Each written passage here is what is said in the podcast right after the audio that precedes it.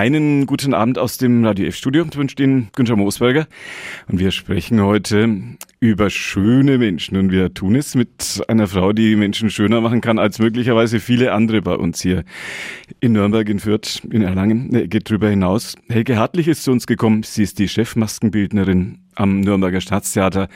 Einen schönen guten Abend. Schönen guten Abend, Herr Moosberger. Vielen Dank für die Einladung. Zu Ihrem Repertoire, zum Repertoire einer Maskenbildnerin gehört alles, was mit dem Gesicht zu tun hat? Gesicht und Haare. Und alles, was mit den Kopf Haaren. und Körper. Also Körper manchmal übergreifend. Sie selbst, schminken Sie sich viel? Also nicht, nicht viel, aber immer. Jeden Tag, wenn ich außer Haus gehe, das gehört schon dazu. Das ist schon Standardprogramm. Mhm. Maskenbildnerin ist für viele ein Traumberuf. Mhm. Maskenbildner braucht man in unserer Welt, in unserer Medienwelt, in unserer Showwelt an allen Ecken und Enden. Kein Gesicht, das uns im Fernsehen begegnet, das nicht vorher bei einem Maskenbildner irgendwo am Stuhl saß und vor dem Spiegel. Kino auf alle Fälle, all diese Dinge, überall Maskenbildner zu Hause. Traumberuf.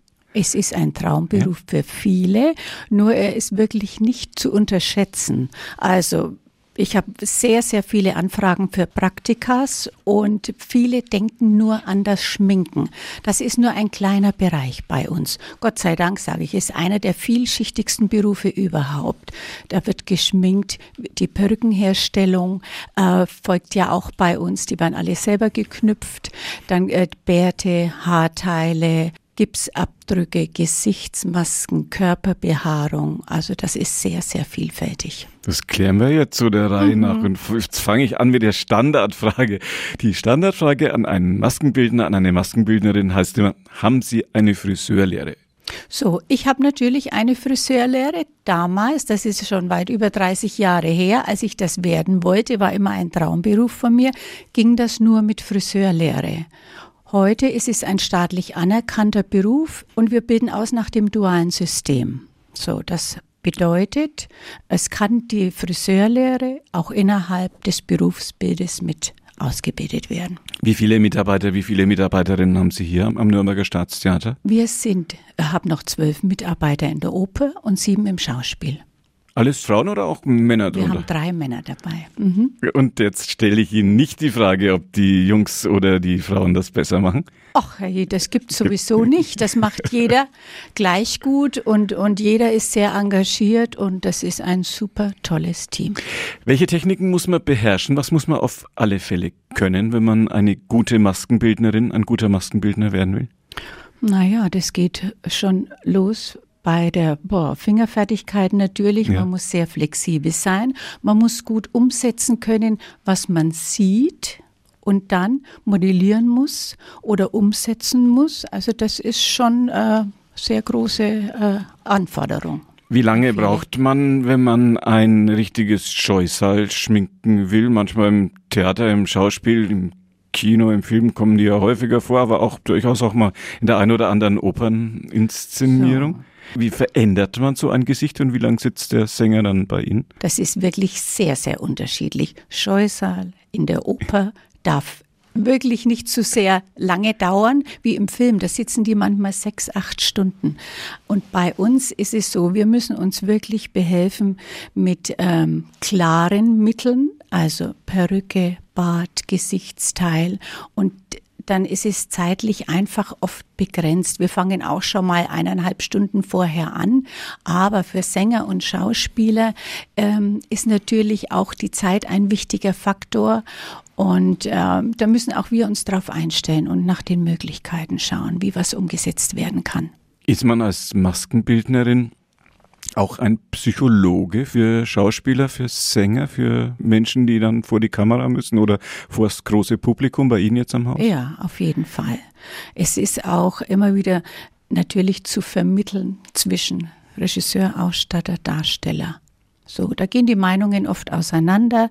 Der eine sieht sich ähm, mit glattem Haar, der andere mit lockigem. Und da muss man schon immer vermitteln und schauen, dass alle zufrieden sind. Und der wichtigste ist immer der, der auf der Bühne steht. Für mich. Ist da viel Psychologie gefragt? Auf jeden Fall. Muss man schon sehr einfühlsam sein, hinterfragen, vieles hinterfragen, beruhigen, dann auch eben das Gespräch mit dem Regisseur, mit dem Ausstatter führen für den Darsteller. Ja, ja, muss man schon sehr sensibel rangehen. Gibt es Schauspielerinnen, die sagen, machen Sie mal, Sie machen das gut? Gibt es natürlich. Die sind froh, wenn die vor der Vorstellung noch einmal Viertelstunde, 20 Minuten, 30 Minuten im Stuhl sitzen, sich nicht drum kümmern müssen, schließen die Augen und stehen dann auf und gehen ganz beruhigt auf die Bühne. Und gibt es auch Schauspielerinnen, vielleicht auch Schauspieler, ich will jetzt nicht so tun, als ob nur die Frauen eitel wären, die bei Ihnen sitzen und die stehen auf und die sind nicht glücklich? Na, das hoffe ich nicht. Nee? Also wenn Sie aufstehen, müssen Sie schon glücklich sein. Also man kann vorher, wenn jemand vorher sagt, ach Mensch, komm, Mama, bitte, die Seite, glaube ich, ist ein wenig stärker. Das kann natürlich immer passieren, ja. Und es ist ja jeden Abend neu. Es ist ja immer neu bei einer Maskenbildnerin. Man versucht das immer auf einen Millimeter genau zu machen, aber es ist jedes Mal neu. So, und dann spricht man natürlich miteinander. Es ist auf der Befindlichkeit Manchmal sieht man selber und denkt, das sieht toll aus. Und derjenige fühlt sich aber noch nicht so toll wie wir vielleicht. Und dann wird man da auf jeden Fall über das Gespräch und auch über das Tun das äh, noch so weit hin verändern, dass der zufrieden aufsteht. Ist das schwierig? Sie kommen Menschen ja sehr nahe. Mhm. Das ist ja im wahrsten Sinne des Wortes Körperkontakt ja. ohne Wenn und Aber. Ja, man muss sich, also wir verstehen uns gut, aber man muss sich sowieso zurücknehmen. Jetzt, wenn man merkt, man hat jemand, der vielleicht einem nicht so ganz zugewandt ist, gibt es auch einmal, also in unserem festen Ensemble nicht, aber natürlich, wenn, wenn Gäste oder wenn man selber mal woanders ist, aber das kann man mit Professionalität gut überbrücken.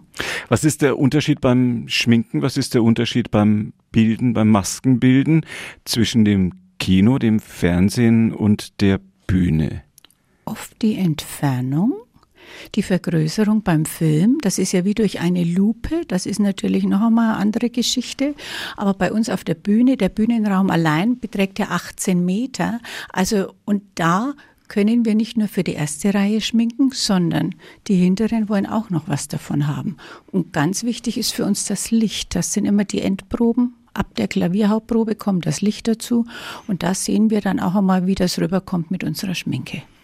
Das heißt, für den Film, fürs Fernsehen schminkt man mehr ins Detail und Sie schminken so, dass auch in der letzten Reihe das alles noch schön und naja. gut aussieht. Letzte Reihe, das schaffen auch wir nicht. Da müsste man schon wirklich äh, äh, sehr übertrieben schminken. Aber es gibt ja verschiedene äh, Schminkserien. Es gibt ja fürs Fernsehen die HD-Schminke speziell und es gibt ähm, Paintsticks. Es gibt ganz viel unterschiedliche Materialien, die dann auch speziell dafür eingesetzt werden. Und das Licht, je nachdem, wo es herkommt, welche Farbe es hat, unterstützt unsere Schminke oder lässt sie manchmal verschwinden. So. Und das äh, müssen wir jedes Mal neu einstellen. Unser Licht hier im Radio F-Studio ist gutes Licht, schlechtes ja, Licht? aber wenn Geht's man so? jetzt äh, zum Beispiel, wenn man Außendreh hätte, würde man nicht im Kunstlicht schminken wollen, weil das draußen wieder völlig anders rüberkommt. Gibt es Gesichter, die leichter zu schminken sind und gibt es solche, die schwerer zu schminken sind? Natürlich.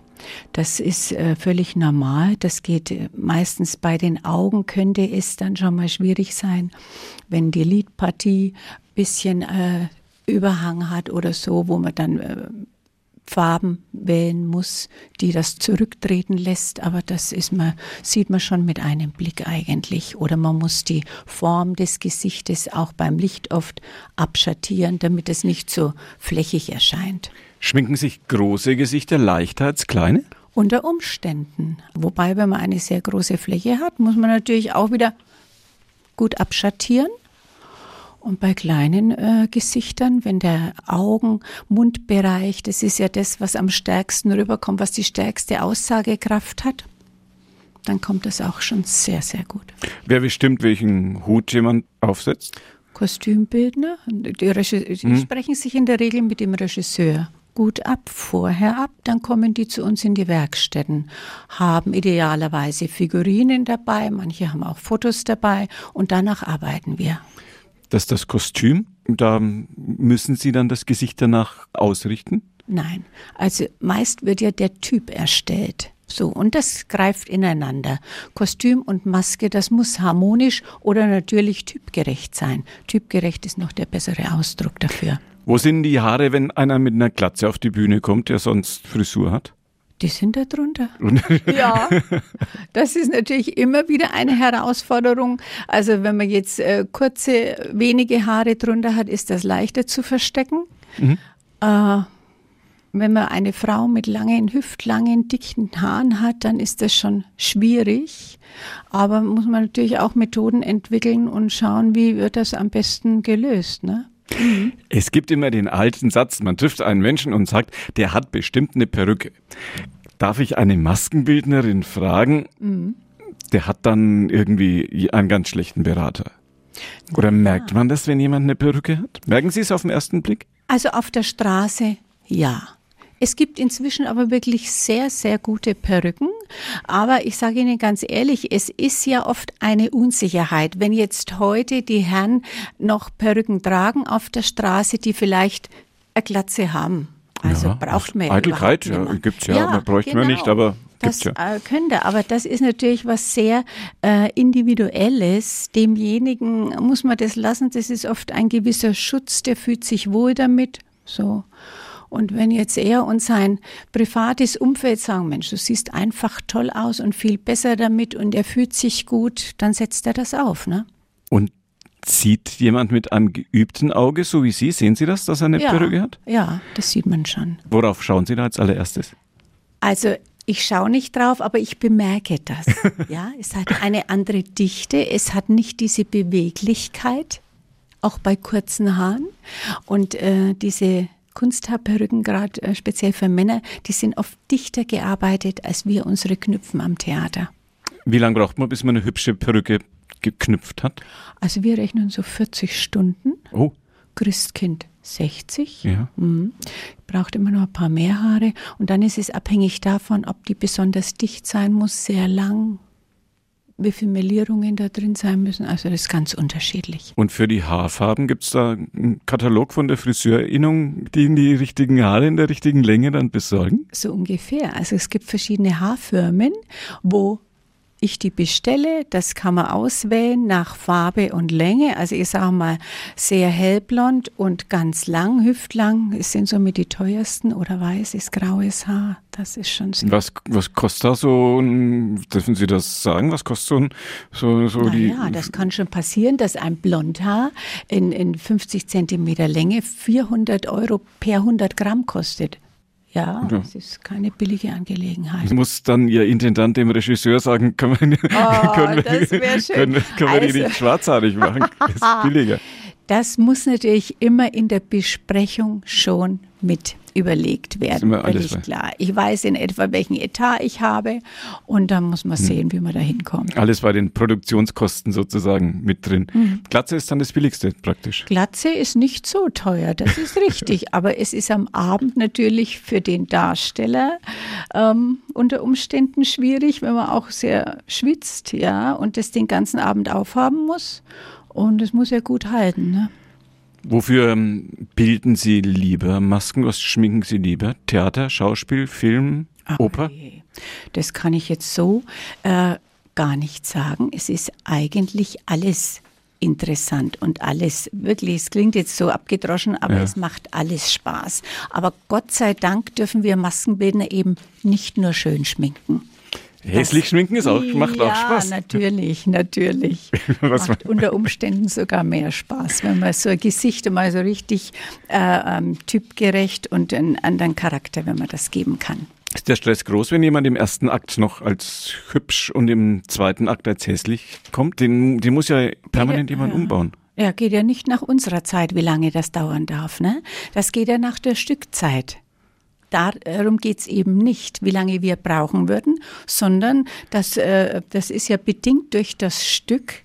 Wann Pause, Pause, Pause, wie lange der Sänger oder der Schauspieler Pause hat. Wenn das sehr, sehr schnell gehen muss, dann müssen wir uns was einfallen lassen. Also dann kriegt er vielleicht nur Perücke drauf, Schnurrbart hin, wie auch immer. Das muss man absprechen.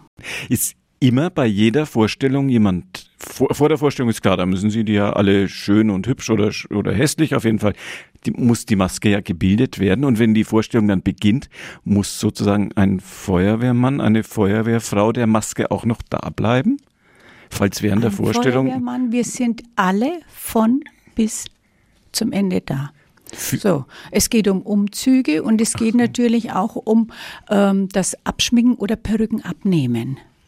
Die werden ja geklebt, also zum Teil geklebt und äh, währenddessen müssen sich ja die Leute oft verwandeln und da sind wir den ganzen Abend da. Wie sieht die Arbeitszeit einer Maskenbildnerin, eines, eines Maskenbildners aus? Ja, es sind 39 Stunden. Es ist natürlich auch äh, immer am Wochenende oder an Feiertagen, völlig klar, aber das weiß man in dem Moment, wo man diesen Beruf ergreift und man hat dann einen Ausgleich während der Woche. Wenn eine unserer Hörerinnen oder auch einer unserer Hörer neugierig geworden ist, Maskenbildner werden möchte, Maskenbildnerin werden möchte. Die Nachfrage ist groß, sagen Sie? Die Nachfrage ist groß. Also das vorletzte Mal waren es über 200 Bewerbungen und Anfragen für Praktika habe ich eigentlich täglich. Was muss man tatsächlich mitbringen, dass es über ein Praktikum hinausgeht, dass eine Frau wie Sie dann eben sagt, die passt, die würde ich gerne, wenn bei uns eine Stelle frei wird, hier auch behalten. Was erwarten Sie da? Naja, wenn die arbeiten ja vor, die machen zuerst, ich rate wirklich jedem ein Praktikum zu machen, weil er eben nur ans Schminken denkt ganz, ganz oft. Und er muss schon in der ersten Praktikumswoche einen Schnurrbart knüpfen, eine Maske modellieren, eine Maske kaschieren. Da sind die schon oft dann ganz verdutzt. Aber das gehört dazu, weil man selber das ja auch nicht wissen kann, ob mir das liegt. Ne? Und das ist schon ganz wichtig. Kann man auf diese Art und Weise besser herausfinden. Auf jeden Fall. Sonst wie. Ganz genau. Sie ist die Chefmaskenbildnerin am Nürnberger Staatstheater. Heute mein Studiogast, Helge Hartlich. Fernsehen, Kino, diese Dinge, würden Sie reizen? Ja, also Fernsehen ehrlich gesagt weniger. Das ist mir von der Vorstellung, ja, ist, ist schade, weil ich jetzt bei der Oper natürlich viel mehr entwickeln kann und viel mehr machen kann. Film habe ich schon ab und zu gemacht, Fotos habe ich auch gemacht, ist auch sehr reizvoll. Mhm. Kommt möglicherweise sogar Ihr Chef gelegentlich und sagt, schwingen Sie doch mal, damit ich fürs Foto gut mhm. aussehe. Helge Hartlich bei mir im Radio F-Studio gewesen. Wir haben geredet über die Kunst, dass wir alle schön sein wollen. Die einen wollen das mehr, die anderen weniger. Sie sind jetzt hier ins Nürnberger Funkhaus gekommen, viele Menschen jetzt auch getroffen, hier auch im Haus.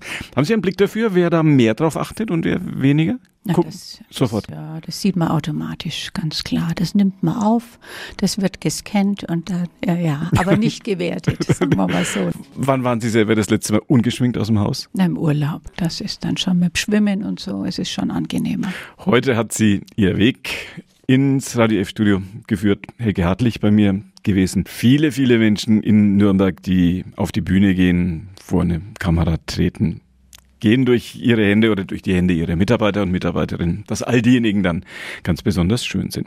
Schön, dass Sie hier waren. Hat mich gefreut. Und das war die heutige Ausgabe von Vorort Spezial, unsere Interviewsendung. Günter Moosberger war Ihr Gastgeber. Das Gespräch mit Helge Hartlich können Sie nachhören. Ab 21 Uhr, podio.de, Vorort Spezial. Als Podcast, wenn Sie ein bisschen später dazugekommen sind. Da können Sie es dann auch in aller Herzensruhe noch länger hören. Danke fürs Touren und noch einen gemütlichen Abend bei Radio F auf der 94.5.